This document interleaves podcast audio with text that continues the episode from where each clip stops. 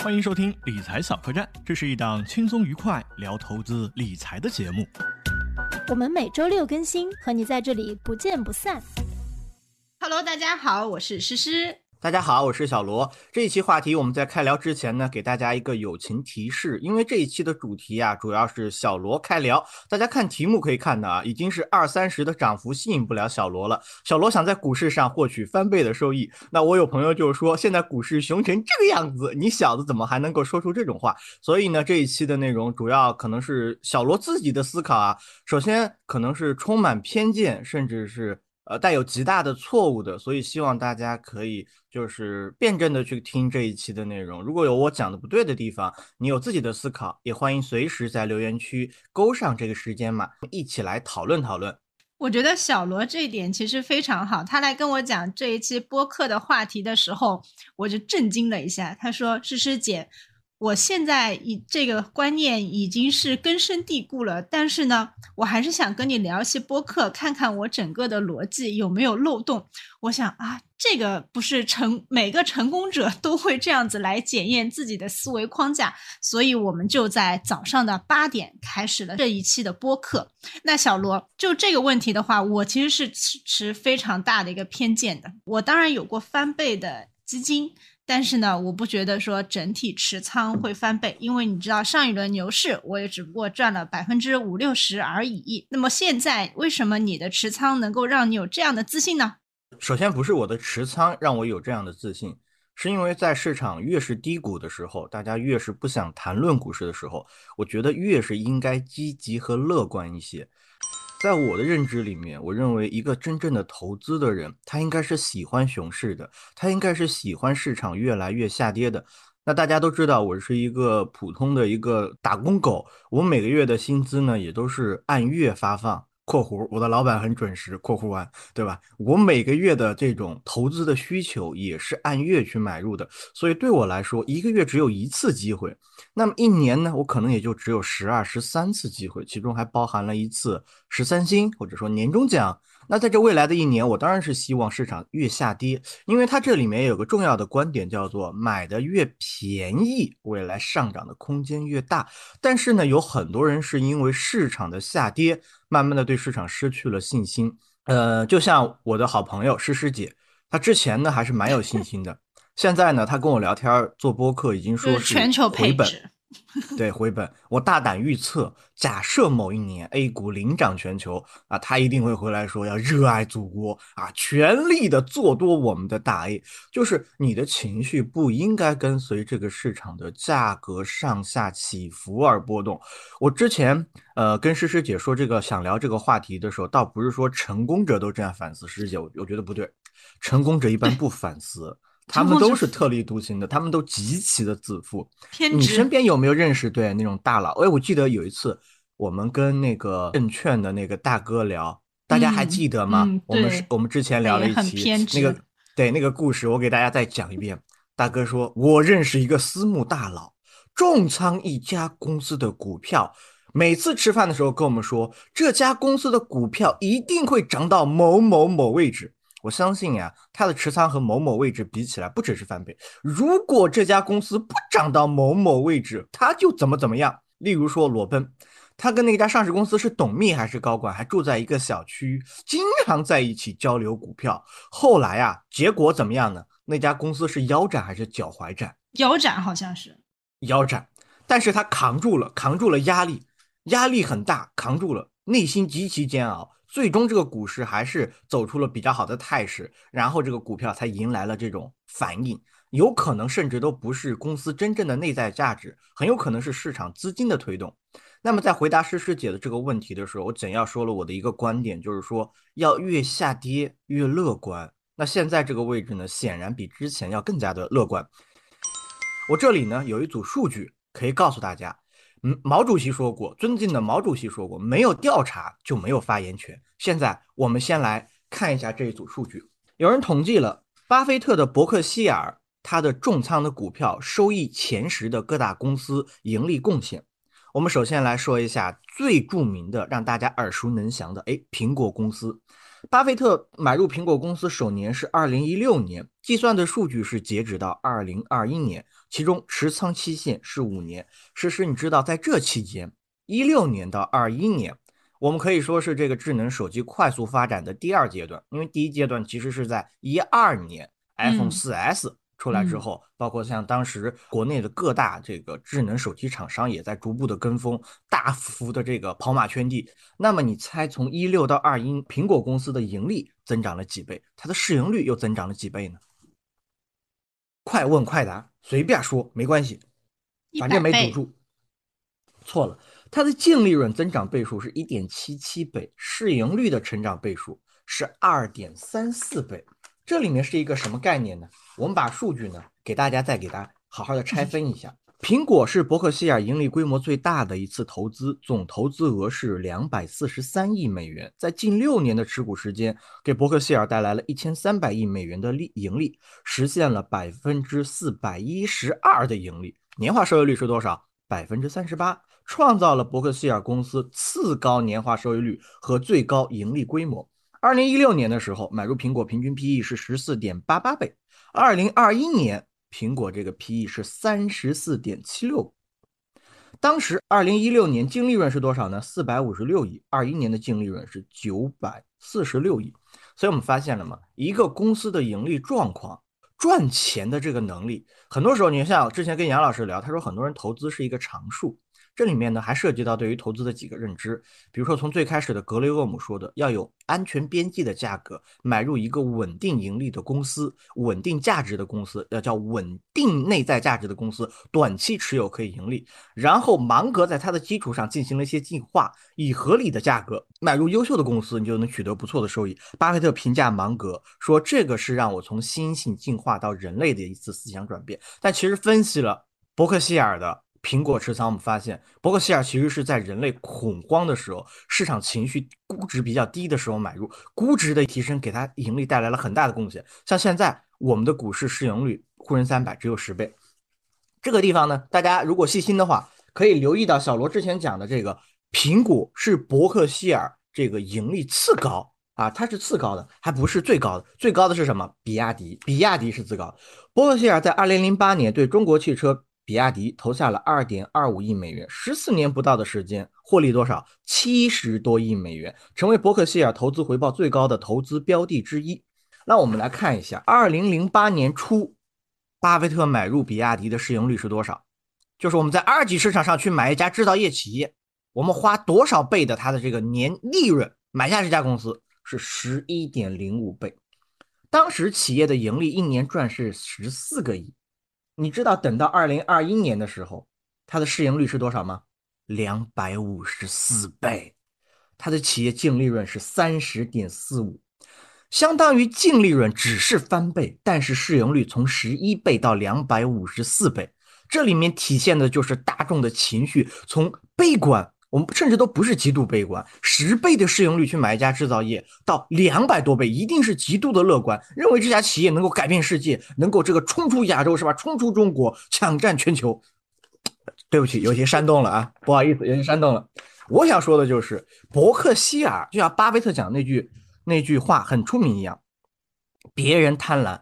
我恐惧，别人恐惧，我贪婪。但是他是为什么能够做到这一点呢？以上小罗的这个乐观，第一是通过这个伯克希尔的几大重仓股，这些数据都是公开的数据，大家可以私底下再去查阅一下，都能够查到。你看一下这个数据的真实性怎么样？那么第二，我们再来讲讲巴菲特的这个信心从什么地方来的？我们又有一组数据。现在呢，我想。我想大家的思绪跟着小罗的声音，我们一起飘到上个世纪二十年代的美国，有点远哈。这是我最近在读戴维斯王朝的一些感受。每一个时代呢，都有红极一时的流行品种，但是它最终会让追随它的人贫困潦倒。难道这是一个残酷的玩笑吗？世纪每一个二十年。当初看似最赚钱的投资，都会到达其巅峰之后开始长期的下滑。你比如说，在二十世纪的二十年代末，我不知道大家对那段时间的历史熟不熟悉啊？但是我们先听听看，当时是什么情况？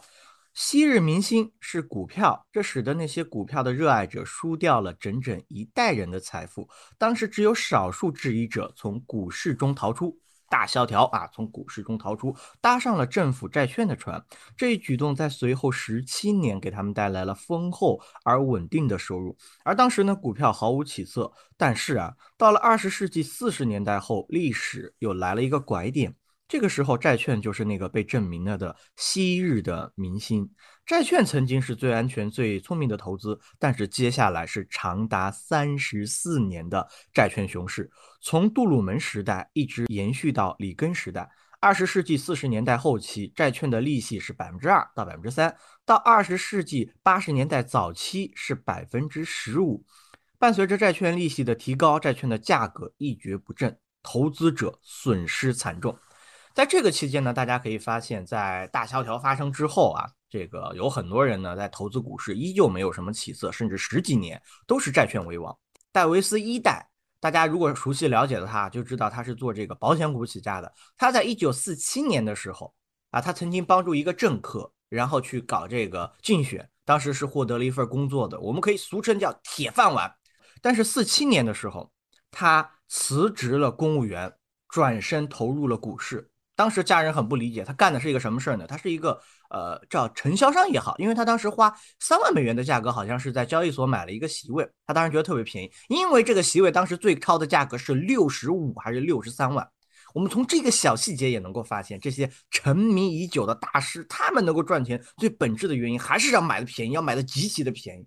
人家当时买了这个席位之后，去搞这个代销，到处去游说别人。因为他当时当公务员的时候，干的就是这个保险司的活他对保险公司的这个报表啊、盈利啊非常的熟悉。他跟大家说，这个保险公司啊，内在的价值非常的高。你别看他们现在买的是债券，他们稍稍的买一点股票，马上这个盈利质量就上去了。同志们，从我这里多买一些这个保险公司的股票吧。然后没有人鸟他，就没人理他，你知道吗？没人理他之后。他当时呢，就就非常的这个气馁，因为他是四七年到四八年期间，他是走访全国各地的这个啊这个地方去搞路演，没有人买，没有人买，他怎么办呢？如果短视的听众不听他的建议，那么索性独自享用。他的工作重点呢，就从股票承销和经纪业务迅速的转向了自己投资组合。在这个不受欢迎的行业里面，他专心购买那些基本面稳固而且具有光明前景的保险公司啊！我也是这么想的，不要去试图改变别人，就是因为当初别人看不到，才给了他这个机会。所以大家可以发现了吗？他后来在这个保险股上赚了很多很多钱，以至于后来出现了一个小小的插曲。他再去别的地方路演的时候，就有很多人打电话给他的助手说：“哎，今天戴维斯先生在论坛上讲了哪一些股票？”然后如果助手告诉对方戴维斯讲了哪些股票，他们去买入，他们会给助手一笔小小的报酬。那这个小故事也写在戴维斯王朝里面。所以我们发现了，从以上两个例子啊，第一。任何红极一时的这种策略，在某一个时间段占领这种极高的位置之后，它有可能会滑滑落下一个阶段，或马上会变得一一文不值。第二，你要买的极度的便宜的时候，未来才会有更好的上涨空间。就是说，在股市上的盈利呀，很多时候是取决于人性的博弈。它表面上是知识、是技能，其实是人性。因为我们买一家公司，客观标的物的上涨和下跌，它就是客观发生的。但是下跌的时候你敢买，这是你的主观意愿；它上涨了，你能够赚到钱；它下跌的时候，你告诉大家要全球配置，这个也是你的主观意愿。你没有，你就享受不到这一笔钱。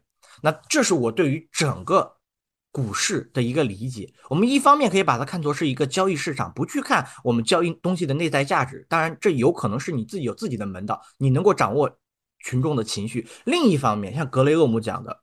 价值投资，所谓的价值投资，就是用最大的安全边际、最承担最小的风险去买入。那么，当一个东西、当一个公司在二级市场的股价已经跌到了十倍，那这种时候，你已经没有太大的必要再去悲观了。这个时候，你的胜率是在往上涨的。也就是说，市场越跌要越乐观，市场越涨你要越谨慎、越小心。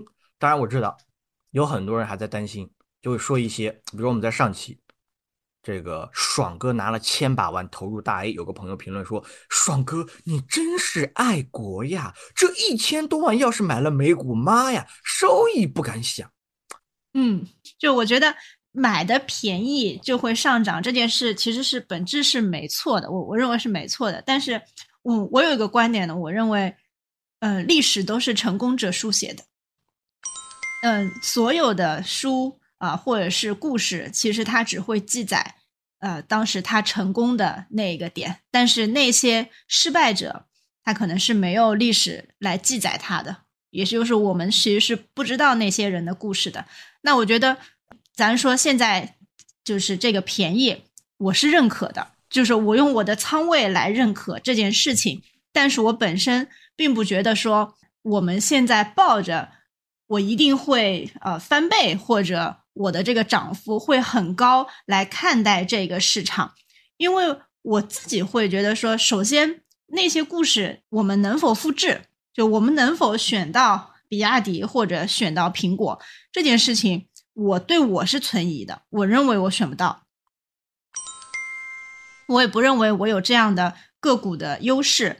巴菲特他长期来说，不管是任何一个组合也好，我们说的啊，这个戴维斯王朝也好，我们说巴菲特也好，我们说国外的这些基金也好，它其实综合来看都是一个资产配置的组合。那你的苹果是次二，对吧？比亚迪是第一，但是它同样会有其他的表现一般的股票。就像我们之前有一阵子啊，有一阵子深圳流行一句话叫“人无股权不富”。深圳人特别喜欢买一级的这样的产品，那我们会看见说，你去听那些一级的故事，你就更加斗志昂扬。它不是翻倍的故事，它是一千倍的故事。然后总是说，哎，我投了京东，我投了唯品会啊，我投了谁谁谁。但是你会发现，大大家买进去之后，现在连退出都很难。所以我本身觉得说，嗯。所有人的投资，其实你都得看成一个组合和一个概率的一个故事。昨天我给小罗写了，我我说我明天要问这个三个误区，就是我认为第一个误区就是说，就是就咱得注意这三个误区。第一个误区就是说，你看似在说服别人，实则可能是在说服自己的一个误区。就我们可以先讨论这个点。就我认为说，我们对投资有信心，或者是说对这个 A 股市场也好，对国家有信心，都是应该的。但是你在大规律上面，我始终相信股市是反映经济的晴雨表。我上次提到那本高善文的那个书，它其实是有一个各个方面数据的一个对比，就是我们在二零零五年的时候。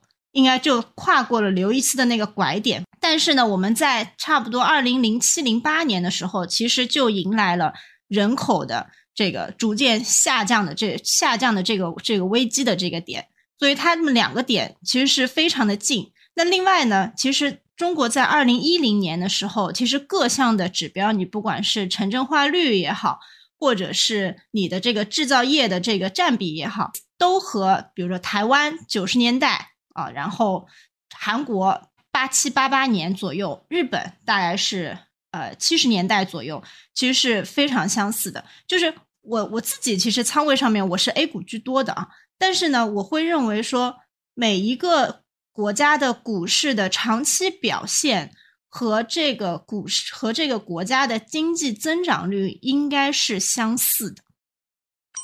就我认为长期它俩应该是贴近的。而且我们看那些资产配置组合，它里面有翻倍的股票，但是它的长期其实也就是个巴菲特最多也就是二十，对吧？差不多是二十。所以，我我觉得普通人你在一个经济的增长的一个比例上面加上一个通胀，差不多就是你可以达到的非常好的一个投资收益率。但是我现在并不认为说咱们在 A 股上面。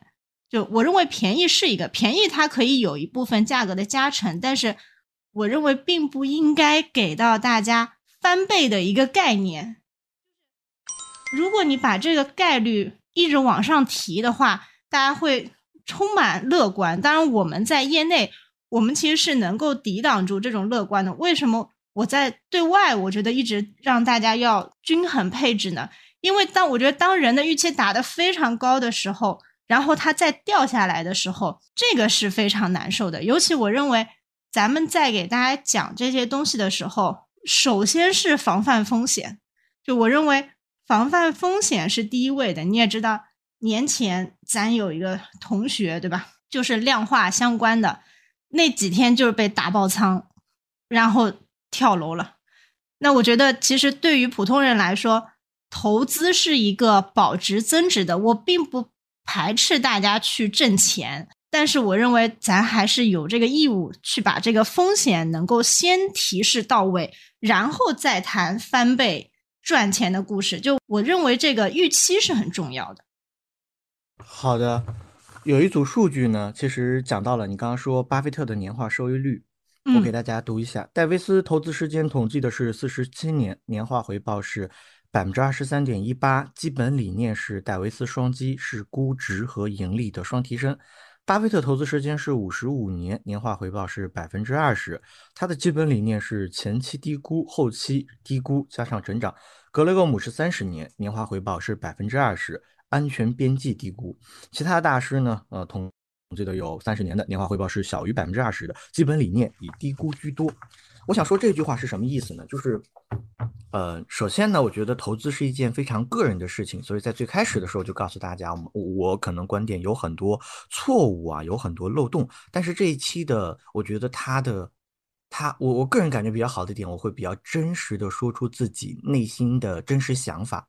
在投资市场上，人是肯定会受到裹挟的。所以你所讲的刘易斯的拐点，这个在二零一九年牛市的时候没有人听人讲过，二零二一年的时候没有讲过，但市场下跌的时候讲起来，我觉得这里面是有问题的。首先，第一个观点，没有百分之百正确的事情。即便是一个基金经理，当他看到一个事情百分之百对的时候，这个机会一定不属于他。这句话可能听起来是有很大的赌徒成分，有很多赌性成分。但是你刚刚讲了一句话嘛，就是做一件事情要找大概率正确的。大概率正确的事情，就让自己的安全边际来垫得更深更厚。所谓的翻倍是一种乐观，在你在股市上持有的一种心态和对这种估值条件的苛刻要求。既然你想要翻倍，你已经知道了盈利的提升是比不上估值的提升，你一定会去找那些安全边际更足的企业。那么这种时候，这种所谓的危险对你来说就不再那么的危险。就像一家公司账上有一千个亿，现在作价两千个亿，每年净利润能够赚两百个亿，没有负债。那这种时候给七八倍的估值，你觉得买是容易还是不容易？这个答案没有正确的。我们每个人对金钱的态度，我们的收入水平是不一样的。前段时间有个朋友留言。他说：“小罗，你们这个节目太不接地气了。你们讲的是啊，叉叉万就能够实现财务自由。首先，我承认这个叉叉万它是一个吸引流量、吸引目光的一个标题，但是我们本身内容，我觉得没有不接地气。我非常旗帜鲜明的告诉大家，我所见到的有钱的，有极少是真的完全靠给别人打工赚到钱的，几乎没有。二零一六年，周俊涛先生在一次论坛上说。”十年前，你在中信建投找一份工作不重要，但是十年前你在中信建投旁边买一套房子很重要，因为中信建投在朝阳门，房价十年十倍。有多少人在非常高级的管理层工作十年也很难买得起这样一套房子？人生发财靠的是对于资产价格的投资，而既然是对于资产价格的投资，既然是小部分才能享有这种权益，那么。你愿意接受，你可以去把握；你要是不愿意接受，你觉得有风险，你不能够滑落自己的社会阶层地位，那你就一定要保守，要分散。换言之，第三点，刚刚第一点我们讲了，估值和盈利到底谁赚钱多？一家公司不可能年年保证百分之五十的增长，那增长下去，地球都是他的了。一定是估值的上升才能够给他带来增长。就像我们讲的这个比亚迪，从十几倍市盈率到两百多倍。当然，直直姐讲了，这是小部分小的例子。我又讲了第二点，那你人生发财要靠对于大类资产投资。我们现在看到的有很多人，其实有很多北京人啊，不是说对对北京人有偏见，朋友们，我绝对不是，他们就非常的幸运，非常的幸运。也有一部分朋友呢，就是我知道的，啊，他们父亲呢曾经在北京，那后来回老家回内蒙发展了，孩子错，当时心痛的拍大腿。我请问，当时他的父亲为什么会做出这样的选择？有没有可能是家乡有一份更好的工作啊？为什么他的孩子现在拍大腿？当你做出逆大众而行的这种行为的时候，一定是痛苦的，一定是极端痛苦的。当所有人都能看到一点苗头，不跟你讲风险，不讲全球配置的时候，那一定是危险的。所以这种逆向思维一定要有。而且没有百分之百的胜率。接下来我讲第三点，你已经是一个底层不能再底层的老百姓了，你凭什么不能激进？我当时其实自己就是这么想的，我这些天一直在反思我自己，我是不是赌性太大了？我是不是赌性太大了？我跟诗诗聊这一期，我也没有想着要说服听众，或者说说服诗诗。先给诗诗讲第一个故事，这第一个故事是建立在第三点，我已经是一个底层老百姓了，我失败了还是个底层老百姓，不会改变我任何生活。第一点就是我个人现在在股市上的投资的金额，有可能是超过了一部分我的同龄人，但是我现在要达到非常努力，甚至股市翻两三倍才能过上。我现在北京同事就有的生活，夸张吗？挺夸张的，真的挺夸张的。我的投资金额要翻两三倍，我才能过上我的北京同事已经有的生活。另一点，我的另一个朋友在在其他的这个这个这个，比如说沪上在票，有一次就我我当时拍抖音嘛，他意外的看到了我的小金额，当时说了三句话：我操，你他妈！第二句话，你他妈我操，好家伙，你知道吗？就是。我的朋友知道我有一点不多的小钱的时候，当时的心态是挺崩溃的。正应了那句话：你可以晒老婆，你可以晒娃，但是你不能晒房子和车子和存款。所以，我想要说的就是，你有没有钱，你有多少钱，只跟你的内在、你的内心是否充盈，你自己能否享受，跟你的家人有关，跟别人没有关系。你没有必要去说服别人，你也不帮别人管钱。所以我今年有个很大的改变，就是我投资组合，我不会去在意它的这种回撤，我只要去看。它内在的东西，我所判断的是不是对的？市场有没有兑现？我举个例子，很简单的例子：公司卖的产品的价格下跌了没有？毛利润下降了没有？毛利润是最直接体现的竞争优势，还存不存在的问题？第二点，财务报表的勾稽关系，对不对？能不能合理？会不会骗我？当然，这里面也有问题，财务造假，比如说康美药业。但是还是那句话，没有百分之百正确的东西，只要有百分之百正确的东西，我相信现在在座的。任何一家公司的上市老板都不会成为老板，他一定是看到了机会，并且承担了一定的风险，他才能当上现在的老板。你就像有一些公司的老板，他从非常高级的机构辞职之后去创业。我举一个我身边很近的例子吧，比北洛，对吧？北洛是吧？人家在很多地方都干过，是吧？在腾讯啊，在公募，在哪都干过。他现在出来创业啊，有时候经常开玩笑说啊，现在都要靠出去路演来回来给员工发工资，但他一定是看到了机会。那现在天天基金把这个酒圈抄的是内裤都不剩了，对吧？他自己也在朋友圈发说，天天基金应该感谢我们。那他现在没有赚到钱，能说明什么吗？他是个 loser 吗？他是个失败者吗？不是，我觉得不对。所以我想说的是，第一点，买的低估，给你更大的安全边际，某种程度上没有危险。某种程度上就可以这么极端的说，没有没有风险。第二点，任何事情概率都不是百分之百的，但你逆向的时候一定要承担痛苦。就比如说从北京回到内蒙发展，内蒙有个好工作，现在还在拍大腿，当年他爹没有拍大腿，爹非常高兴。第三点，你的钱你只负责自己的感受，赚了钱也是你花，赔了钱你也不可能找别人要。综上所述，以上这三点没有百分之百的可能，逆人性一定是痛苦的。第三点最重要的，小心谨慎，给自己最大的安全边际。我再说一句，再退一步说，买低估值、高现金流、高分红的，即便是现在的价格不涨，你每年绝对能跑赢理财啊！打引号啊，这个这个，我我要我要再次这个强调一下。我这个只针对我自己有用，只针对我自己，因为我个人的感受非常的强烈。我自己呢，退一步讲，即便是赔光了，我的生活不会改变。我去朝阳大悦城看到那个新开的 MUJI，六十八块钱一碗的蛋炒饭，我依旧不会买。我现在有这个钱，我也不买，这是我的消费习惯。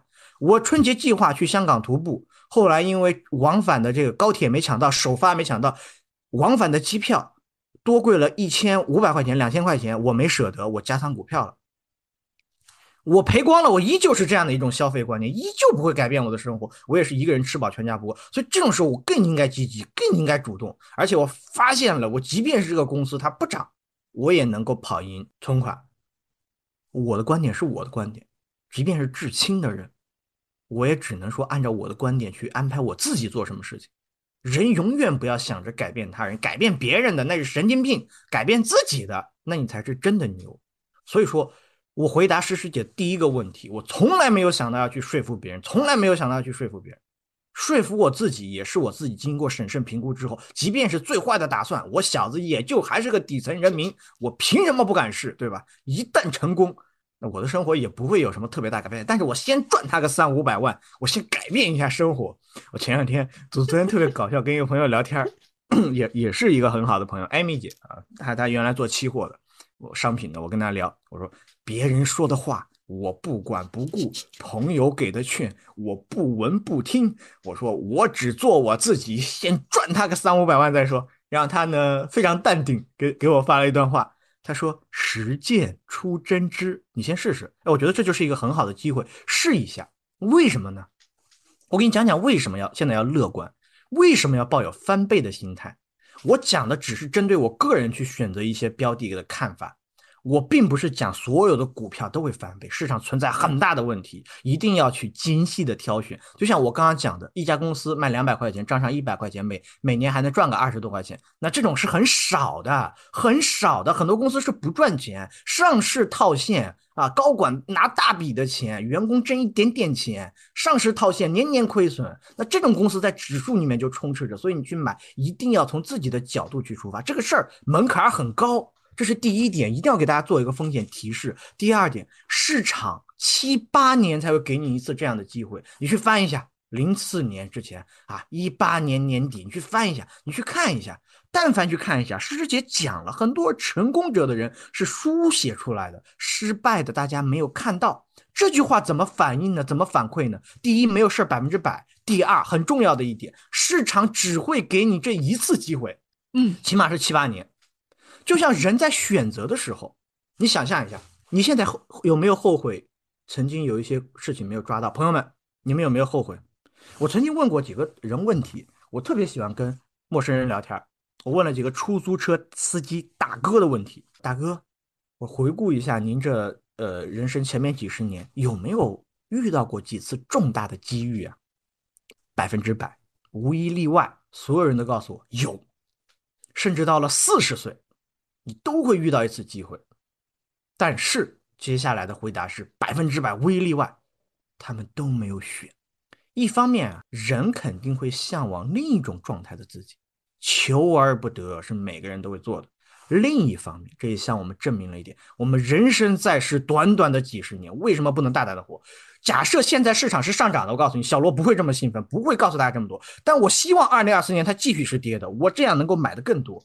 我才能改变我自己的生活，而且我是审慎、谨慎、乐观的改变自己的生活。我们以嗯这个这个戴维斯举例，一九四七年、四八年到处演讲啊，去说这个保险股怎么低估了，没有人听。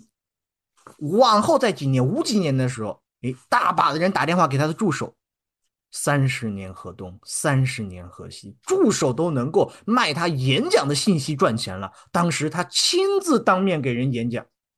这些事情说起来很简单，一句话大家听了就过了。但是它经过了短，也不算短吧，长吧，十余年。人生有几个十年？市场七八年给你一次十倍的估值，在市场上买企业，你不珍惜，你不把握，这不是错，这绝对不是错，这是每个人的选择不同。就好像两家公司放在你的面前，一家是联合利华，另一家是公募基金销售。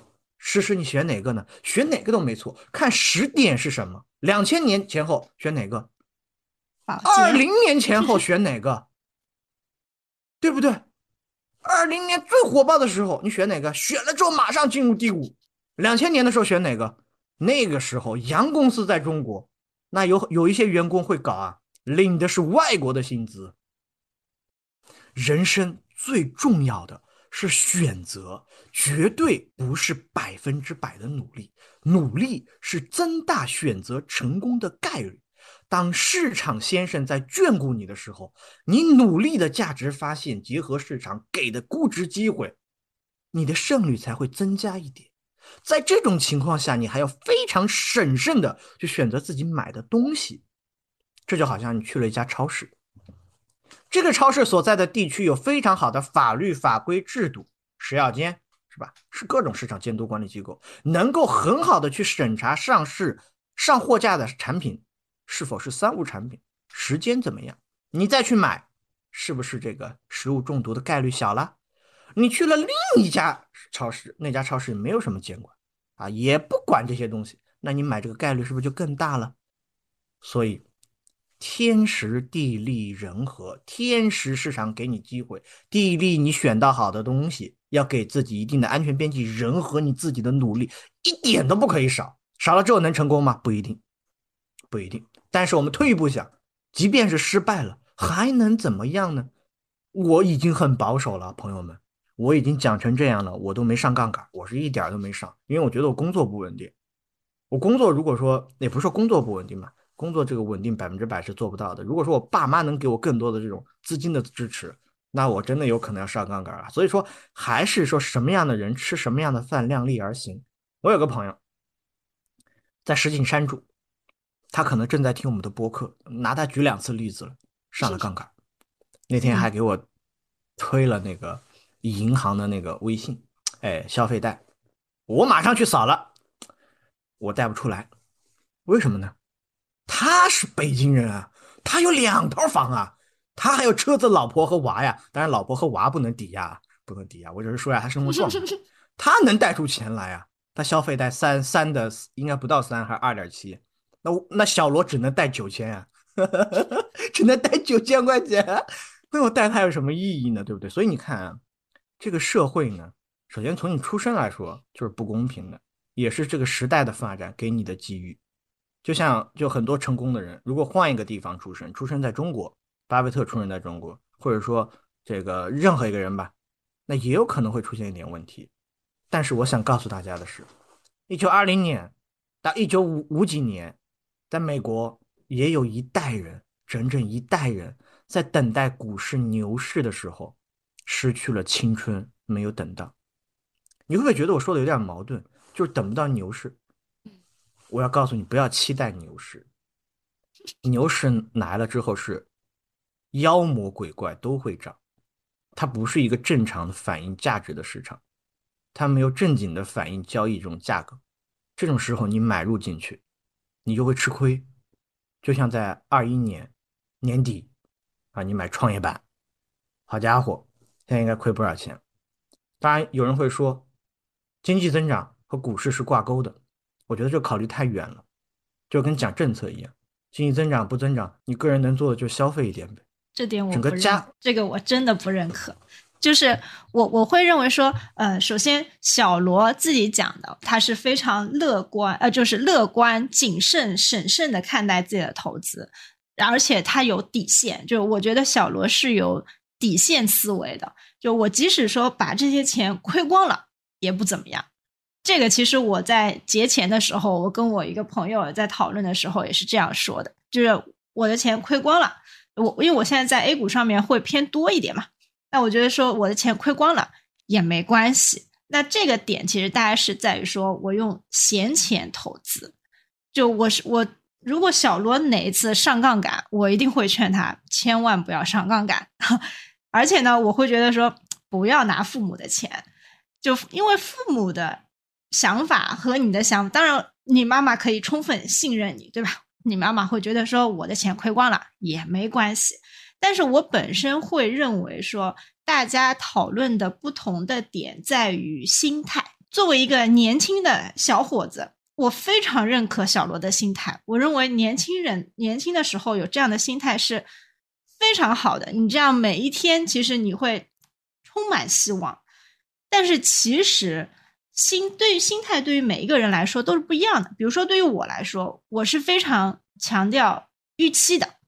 如果我有一些超预期的东西，我会觉得说我的开心多了一分。但是我如果我现在的预期全部打满。比如说我的我的投资里面，我全部重仓 A 股，大家知道是一个便宜的时候，但是这个便宜的时候到多久，我认为大家不好说。就比如说小罗，你每一天你你所有的工资都可以拿来抄底，那哪一天你要结婚了，你得生娃了，或者说家里面老人得照顾了，这个时候该怎么办？因为所有的这个时间，嗯，我不是说 A 股不会涨啊，就我也抱有良好的预期。但是可能是每一个人的习惯不一样，就我总是愿意去做一些最坏的打算，然后呢，来以平常心来对待一些事情。但是我真的是认可小罗以以这样的心态来现在投资股市，因为我认为除此之外，确实也没有其他机会，对吧？但是我认为说，嗯，每一个人呐，就咱们看到说，有一些人通过房子赚到了钱，他什么也没做，对吧？有一些人他通过其他的方式赚到钱，他也什么也没做。但这些其实我们是没有办法改变的，就是咱不生活在北京，或者说咱不生活在上海这件事情，它本身是无法改变的。我认为每个人还是通过自己的认知来改变一些我力所能及能改变的事情，并且要加上时间，就你得加上一个时间，因为你不知道每个人是在哪什么时候开始成功的，因为大多数人说。我大多数的钱都是在四十岁以后才赚到的，就我相信说，现在很多我们看到的，嗯，我们看到的很多人，包括我的老板啊，他在年轻的时候是非常热衷于炒股票，他上期权啊，炒涡轮，但是最后大家还是回归了配置。就我觉得这个是不同阶段，所以我不去评判说小罗这个。到底是对还是不对？我认为只要大家有底线思维，其实就已经可以了。那我们说一点实际的好不好？就是今天我本身是来考验小罗的这个逻辑框架，我们不是来讨论经济。对，这这讲到这个经济，我还是觉得经济是一个大的一个背景。就本身对于这个经济来说，你经济可能会影响到一代人，就每一每一代人，你会发现他的发财机会是不一样的。这个主导因素其实就是因为你外在的经济。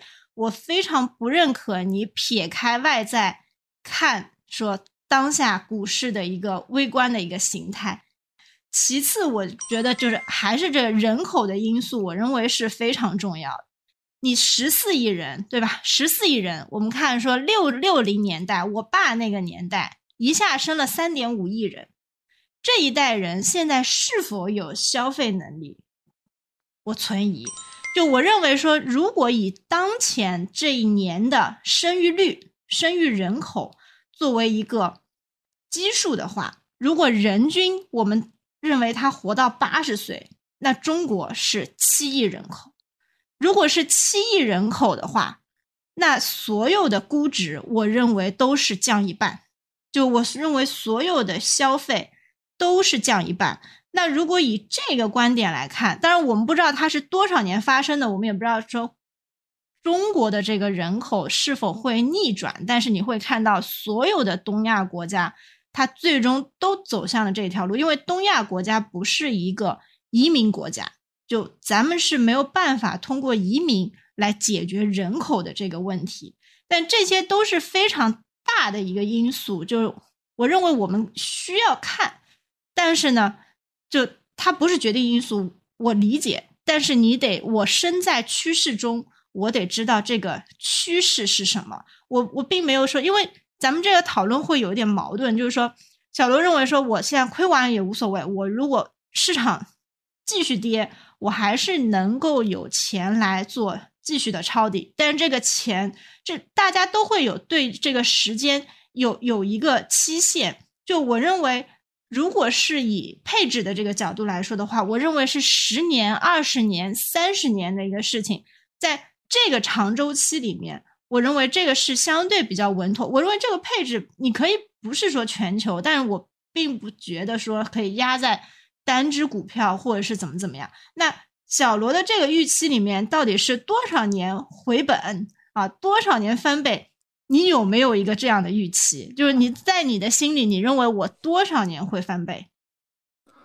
这个没有，没有，真没有。即便是按照公司的现在的增长情况来看的话，那翻倍肯定也是很久的。因为我们知道，尤其是我说的这种低估值，然后有一定盈利状态的公司，它肯定呢。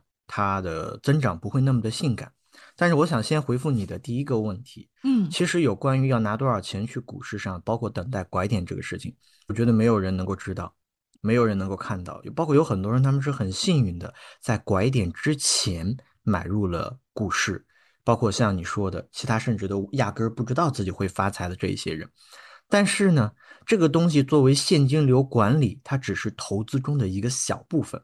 我们讲的是在二级市场上投资。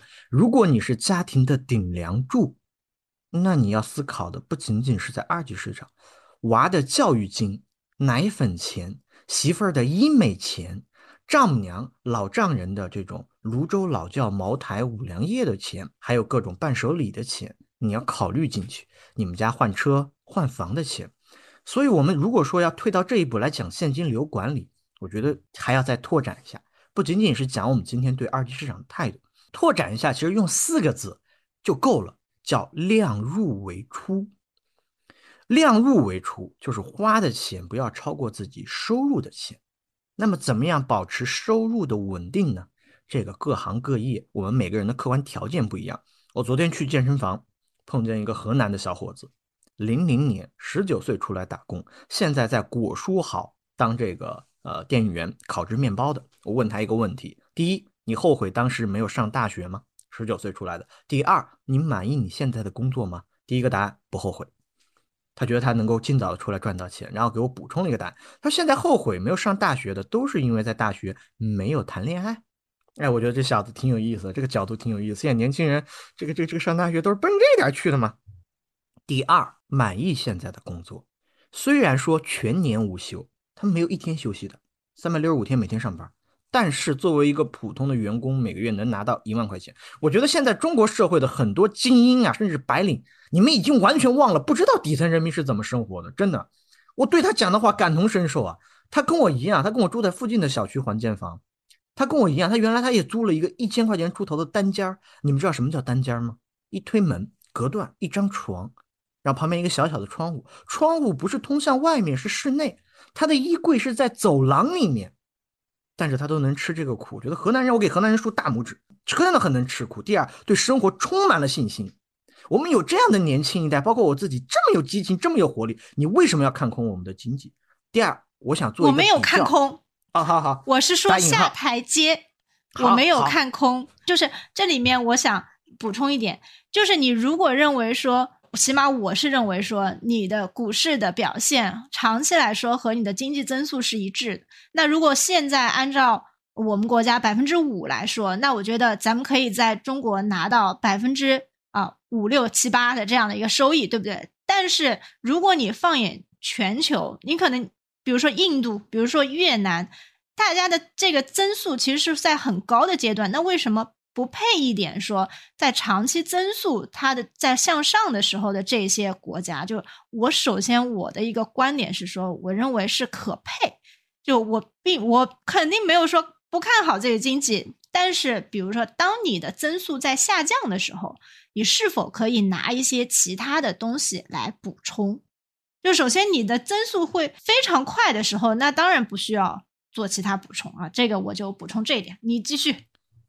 好的，其实这是涉及到投资两类资产的比较，你这个观点没有对也没有错，只不过这个比较是否在你的能力圈范围之内。昨天有个朋友推荐了我看一家蒙古国的焦煤企业，呃，我甚至上网一搜，有很多散户说这个价格必然翻倍。妈的，怎么总是看到翻倍这种字眼啊？那小罗没有看，为什么呢？我不太了解蒙古国的这种政治体制。他的这种对于呃个人呃产业的这种保护，包括这家公司它的股权结构，它的背后实控人，就很多东西我都不了解。它的案件成本有没有？就很多东东西都是不一样的。你只能够选择自己熟悉的。你连 A 股都没有玩明白，现在很多人说美股好，那我刚刚已经讲了那个故事了。从二零年开始，那时候大家唾骂，跟现在一模一样。你知道等到呃三零年不到吧？好像你知道美国共同基金持有人到了多少吗？到了五百万还是到了多少？极其少，就跟现在一模一样，没有人相信基金经理了，没有人相信公募基金了，大家都去买指数。好，我们再来回答一下你刚刚说的那个问题。首先呢，第一点，我要我要我要拿中国和日本比啊，但第一点啊，就没有完全一样的。我们不论是拿这个印度还是日本还是韩国，没有完全一样，所以这个可比性一定是存在问题的。但是我想用一个例子来说明，优衣库就是那个迅销，成立于一九八四年。在九十年代初，日本经济泡沫破裂之后，进入失去的二十年，优衣库呢凭借物美价廉、简单边界快速崛起。二十年间，销售额涨了一百六十倍，利润涨了一千五百倍，股价也是一路高歌猛进。我们花这么多的时间在股市上去看、去观察，其实还是希望能够找到上涨的。如果你买的是一个非常全的指数基金，那么它肯定是像日经指数一样。但即便日经指数现在上涨，只不过这个兑现的时间呀太久了。所以就像我讲的，这个美股是一模一样的。从二零年到五零年，有整整一代人在等待股市的牛市中老去。这个东西是你没有办法选择的。人口老龄化，你能够逆转吗？不能。但是你可以像诗诗说的，全球均衡配置。但是这个配置啊，我劝你千万也不要听基金经理的调研，他买了一个指数，国外的怎么怎么样，哪哪哪，还是得你自己懂。这个东西就跟主动基金是一模一样的，一毛一样。我告诉你，现在你别看指数火，过个三五年，咱们这个播客要是没删还在，你再来听听这段音频，我大胆预言，甚至我现在为什么敢大胆喊满仓，实时喊回本？我都担心这拉低了我们小客栈的档次，不？但还好有个人跟我对冲一下，三五年之后，很有可能我是对的，做多的，很有可能我是对的，做空的，不看好的或者说谨慎的，以回本为理念的，这个错的概率会更大，这也是一个概率性的问题。当然也有可能你会对，但是我想说一点，就那个东北证券的付鹏，包括讲资产衰退表理论的辜长明。为什么这两年才火？为什么前些年没有被大众所知？因为这两年事情发生了呀，对吧？不不不，我认为我的仓位应该比你更重。但是我说的回本，就我说的回，就是我得纠正一点，我从来没有看空。就我认为，我从来没有说不想赚钱，但是我认为说咱们得先回本。就我在这个上面的仓位。绝对，我觉得会比你的高，但是只是说我们两个对待这件事情的一个心态，它是不一样的。就我说我要回本，你赚钱翻倍的时候，我也是翻倍的。我认为这个是这个是没有问题的，从来没有看空，但是我认为可以相对稳一些。就是我会觉得说，你年纪越来越大之后，你就会觉得不要单边压住。就而且我会认为说我没有这个能力来看这一个股票，就像我也会觉得说，哎，咱高股息、高流动性，这个咱看财报，咱可以看到这一个股票。但是当我要单边压住这个股票的时候，我认为我的能力是不够的。就当如果我的能力是不够看清楚这件事情的话，那我如果单边压住，那我就是赌博。就所以，我并不认为说，在我的这个投资组合配置里面，现在有什么样的问题，或者说心态上有什么样的问题，我从来没有看空。我每一个月的工资仍然是定投进咱们的股市的。对，它只是一个心态问题。嗯，对他讲的特别的好，我们要在自己的能力圈之内去选股。其实买指数也是一样的，其实可能会有一些残酷啊。我不觉得买指数是一个。非常简单的投资方法，其实买指数也是要去看公司，只不过是因为大家会有一些。只不过它里面的公司，我认为说，只不过它里面的公司，它会随着这个公司的变好而占比可能会扩大一些。但是你如果要依靠指数，咱要去赚一个大钱，就就咱可能也只能就是现阶段可能就是回本的一个预期。但是我认可是说。你要赚钱，一定是要压重注的。你如果你不压发财吧，我们把它换成 饭财吧，发财吧，发财对，赚钱这个目标挺小。一，但但是说句实话，咱这个钱翻了两三倍，咱还是普通人。就我觉得这这点也是蛮残酷的，就他仍然是一个普通人的一个范畴。就是尤其是我特别担心的是什么呢？咱会认为说。我这个资产啊，翻两三倍之后，我可以随心所欲，我可以，我我可以回回回家买个小房子，然后就待那儿了，对吧？我特别不对我特我特别不认可以躺平为目标的赚钱方法，就因为我觉得这点钱根本不足以当躺平，而且我认为，如果咱赚这点钱，那你后面会怎么样呢？你会继续投资，当你在继续投资的时候。你的现金流的来源来自于哪里？当然，我认可就咱爽爽哥讲的这个点，但爽哥他也是闲钱投资，就他可能他的积累确实已经到了说，哎，我我可以我可以一直这样下去。但是我觉得每个人心态不同啊，就是如果如果我没有收入来源的话，我还是会比较慌张的。就我我始终认为说。还是需要有一个收入来源。当然，现在大大家希望躺平，我觉得这是美好愿望。但我真没见到过几个能躺得下去的。我觉得那也很没意思。我我觉得也很没意思。这个这个可能跑偏了。咱们刚才在聊一个什么话题来着？投资一个好的投资者的本质，还是要工作勤奋，为未来储蓄，尽可能的勤俭节约。浓缩成四个字就是。量入为出，无论是投资也好，还是现金流管理也好，说白了就是一场让自己不断的迎来现金流的游戏。所以在这个游戏中，如何分配仓位，怎么样去做，达到的目的都是这一点。在而在这个过程中，是否真的是对知识诚实、认真审慎，这就是你个人的一些技能或者知识上的一些一些区别了。只要底层上大家看法是一致的，我觉得就没有问题。其实接下来我们还有一个问题是要讨论。就比如说人口增长这个乏力，咱不用讨论人口增长。我觉得我对这个我对这个持反对观点，我非常看好，我非常看好我们的祖国坚定的作用。我没有不看好，但是咱已经发展到一个非常好的一个阶段，对吧？现在除了美国，就中国认不认可？当一个经济体量非常大的时候，你要要求它继续高速的增长，这个是不科学的。就你要让不不是不是你这个有问题，高速增长和你在股市上赚钱没有必然关系啊，姐姐。我认为长期来说，我认为是有关系的，我真的认为是有关系的。我的观点，我认为肯定是有关系的。我认为所有的事情逃脱不开经济周期，但是这个咱没办法辩论，对吧？咱没办法在这个点上面，因为咱也不是经济学家，我辩我我没有足够的论点。但是我始终认为说，股市逃离不开经济周期，除非你是个搞短线的。就我就认为说，我未来一年、三年我能翻倍，那咱不考虑经济周期。我认为是的。那在这里，我还是想给大家讲一下，就是，嗯，不管你听任何一档理财的播客，或者说投资的课程。我觉得你对自己的这个呃知识量啊，或者说对自己的这个呃认识啊，你得诚实。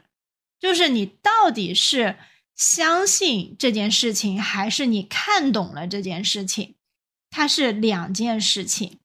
就你很多时候，就为什么说嗯，我希望在这个播客里面提示一些风险，因为我认为大多数人，真的绝大多数人。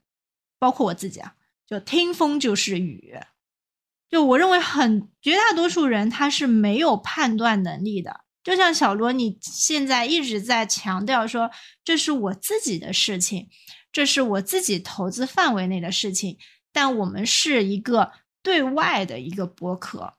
它始终能够影响一些人，我觉得这个也是咱们做播客的初衷。我们希望我们自己的感受、我们自己的学习、我们自己的努力，可以影响一点点人。那我认为说，在这个影响的这个层面，你得考虑到有一些小男孩他是会被你影响的，但是他并没有在投资上面有你这样的知识。或者说有你这样的一个经验，所以我认为呢，呃，咱们还是要把这个风险啊讲在前面。就是你要真的重仓一只股票的时候，像小罗一样说：“师姐，咱们来做一期播客吧，你看看说我的逻辑漏洞在哪里。”那最后好吧，最后我们前面讲了一些，我觉得太形而上。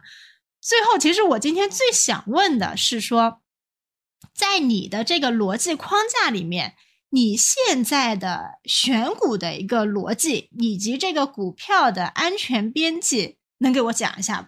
对，诗诗姐做安全提示，我也做安全提示，就是我会比较诚实的说出自己的想法。另外的话，大家可以发现，如果你从嗯比较早期的内容听到现在，其实我的转变也是挺大的。诗诗姐的那一点，我想再拓展的讲一下，就对知识诚实也算是我二零二三年最大的收获之一。我想说的就是，每个人都是在不断求索、求问这条路上前进的。一旦你停止了之后，就意味着你变得冥顽不不灵、古板老化。所以我一直在学习，我也不认为任何人说的一定是真理。首先，这个人讲的角度不同；第二呢，他和我的客观条件也不一样。所以，像很多抄基金经理作业啊这种行为，很多人赚不到钱，更何况你跟这个基金经理你都不熟，你都不知道他是不是抄的别人，是不是被推的票。所以小罗讲的也是同理。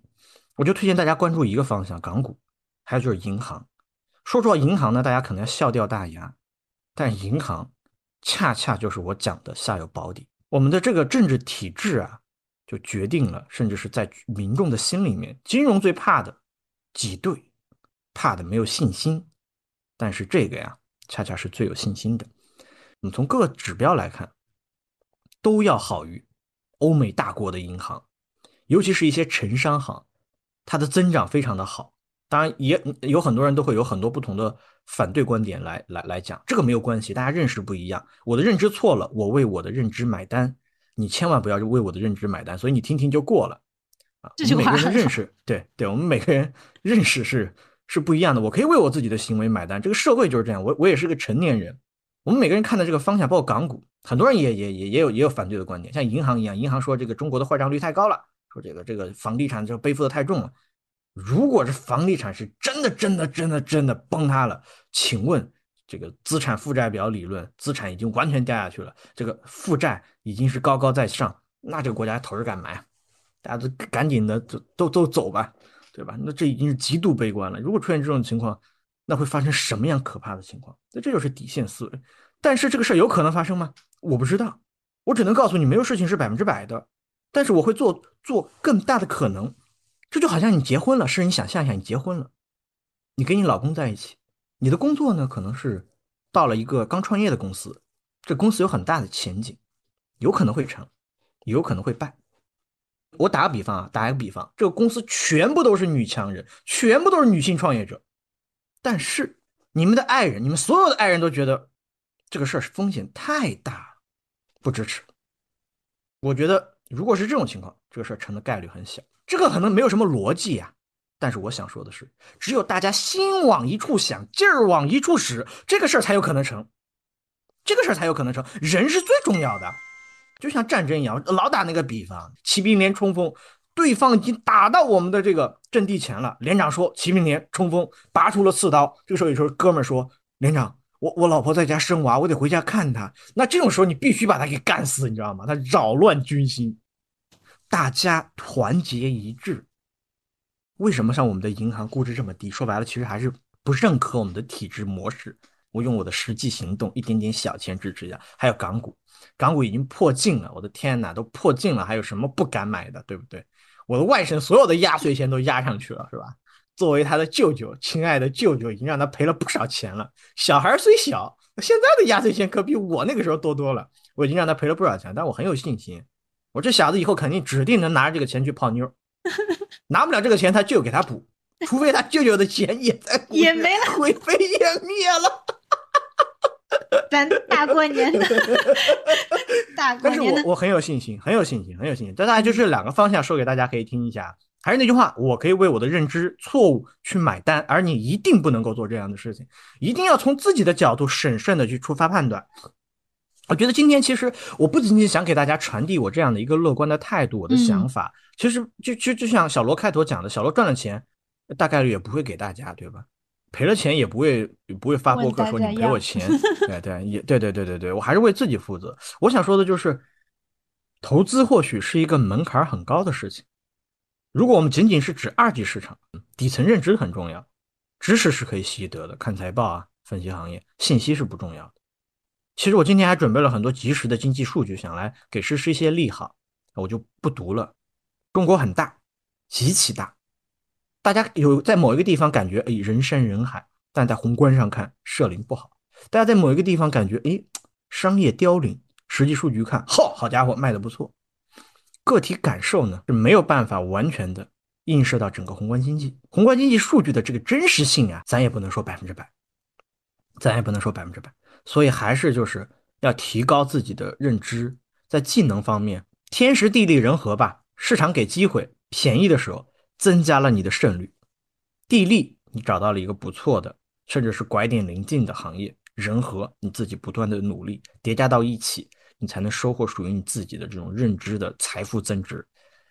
祝福大家在新的一年，二零二四年，工作顺利，身体健康，现金流源源不断。祝福诗诗姐找三五六七八九个男朋友。好，最后啊，我们在我们播客最后，我要反复澄清一个观点：看多的反义词不是看空啊。小罗强烈看多，并不代表我看空，我没有看空哈，没有看空，没有看空。但是我我对市场，我认为我同意小罗，这是一个便宜的时刻，但可能是我性格的原因吧。我觉得我对任何事情都没有抱太大的一个预期。我认为平常心的修炼对大家来说非常重要，对我来说也非常重要。那也祝大家在二零二四年回本的回本，发财的发财。